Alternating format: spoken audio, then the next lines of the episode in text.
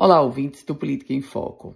O prefeito da cidade de Natal, prefeito Álvaro Dias, mostrou força política ao promover um grande evento de pré-candidaturas do Republicanos no estado do Rio Grande do Norte. Uma festa que ocorreu na cidade de Natal, com a presença inclusive do líder do partido na Câmara dos Deputados, o deputado federal Hugo Mota, da Paraíba. O gestor mostrou força não só para o processo eleitoral de Natal, mas mostrou força para o processo eleitoral do interior. No caso específico da capital Potiguar, duas figuras chamaram a atenção.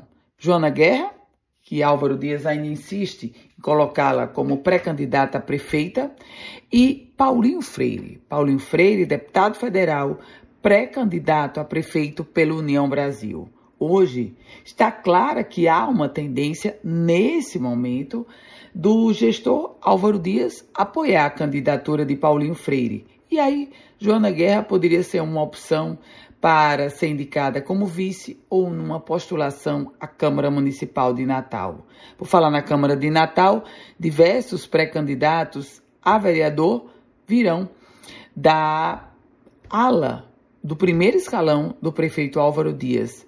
Isso também foi escancarado no evento que ocorreu é, em Natal, o evento dos republicanos. O fato concreto é que o gestor Álvaro Dias tem, claro, projeto, pretensões, planejamento para 2026. E necessariamente, para chegar com lastro eleitoral daqui a dois anos, ele precisa mostrar força política não só no evento de pré-candidatos, como ocorreu recentemente, mas precisa mostrar força política também em, nas urnas, na eleição, na vitória de seus candidatos.